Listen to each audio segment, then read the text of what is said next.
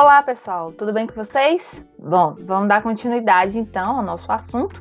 Lá no nosso screencast a gente falou um pouco sobre a estrutura dos lipídios, falamos sobre sua classificação e falamos sobre uma delas em particular, que foi a configuração trans e as suas principais características.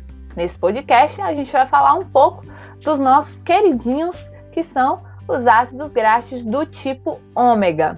Vamos lá então?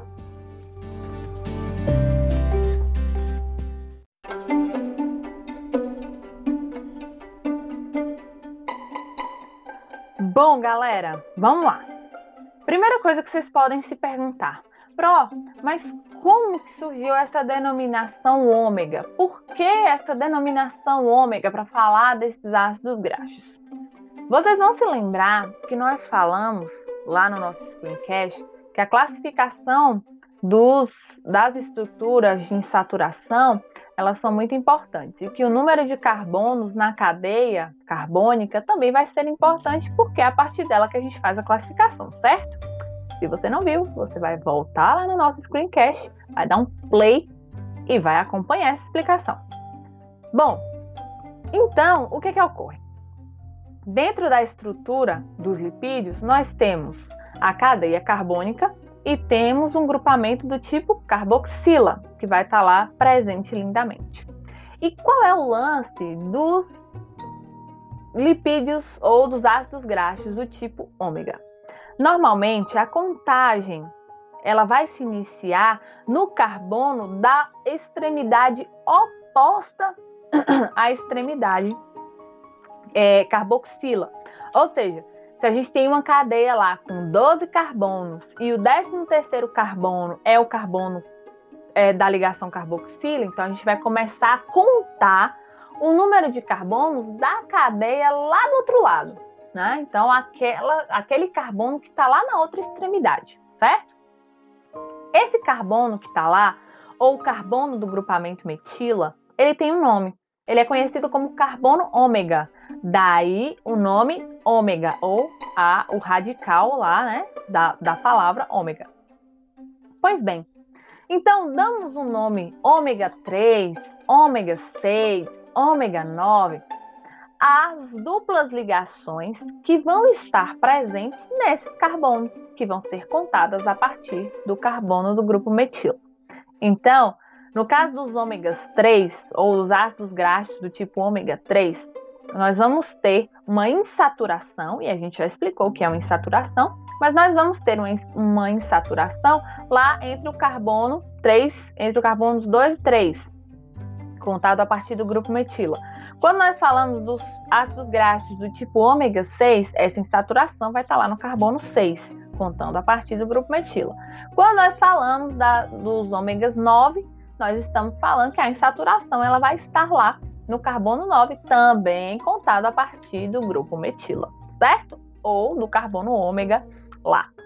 Fato é que após essa terminologia, né, entendendo como isso acontece, os ácidos graxos do tipo ômega são muito importantes para a nossa saúde. Por quê? Qual é a grande sacada dos ácidos graxos, principalmente do tipo ômega 3?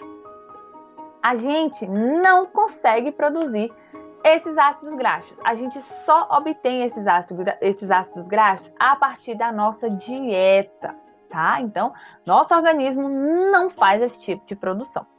Mas eles são importantes porque a partir deles, né, principalmente a partir do ômega 3, que é o que a gente quer suplementar, é o que a gente pede para o pessoal comer, etc. A partir do ômega 3, a gente tem a fabricação, a gente tem a síntese de outros ácidos graxos que são importantes para a gente, e que a gente vai falar mais lá adiante. Mas, no que diz respeito aos ácidos graxos do tipo ômega 3, aqueles que têm a insaturação lá no carbono 3, contados a partir do carbono ômega, nós temos grandes propostas, nós temos grandes respostas desse, da ingestão desses ácidos graxos para a nossa saúde.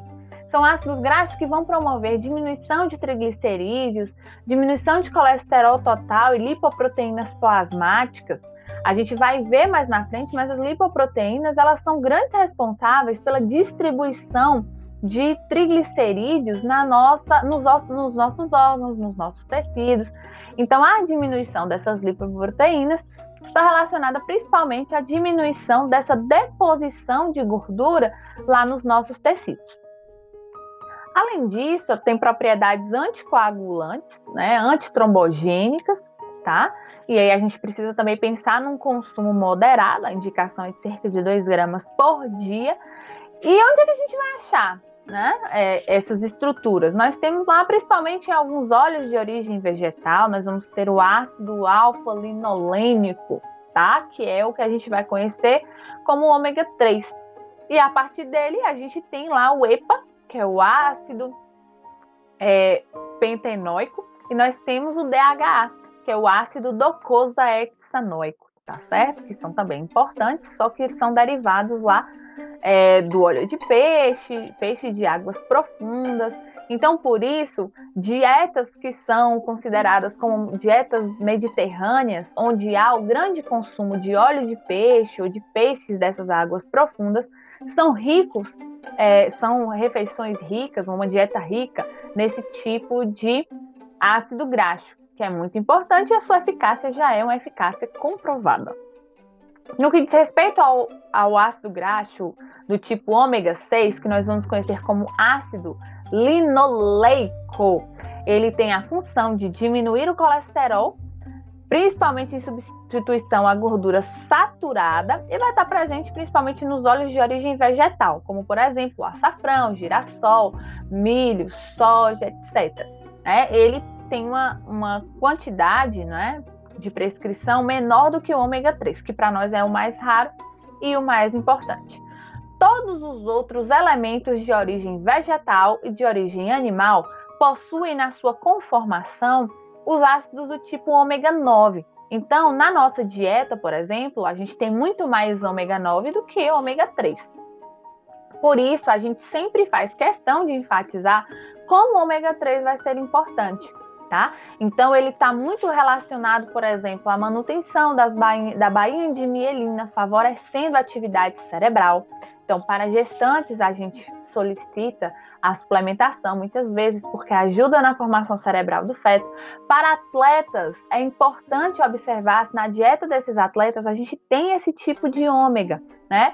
Principalmente pensando na saúde geral daquela pessoa, aumento de atividade metabólica, aumento de atividade cerebral e, consequentemente, aumento da disposição para atividade física, diminuição do cansaço, etc. Tá? Então, podemos sempre pensar Caso a dieta do indivíduo não atinja as quantidades necessárias de ômega 3 e ômega 6, a gente pode sim pensar numa suplementação, porque são ácidos graxos essenciais para a nossa saúde, tá bom? Então, dito isto, eu espero vocês lá na nossa aula. Anotem as dúvidas. Se puderem e tiverem dúvidas, voltem aqui nesse podcast ou voltem lá no nosso screencast. Se essa dúvida persistir, não esqueça de anotar e levar para nossa aula de segunda-feira, tá? Aguardo vocês. Até lá!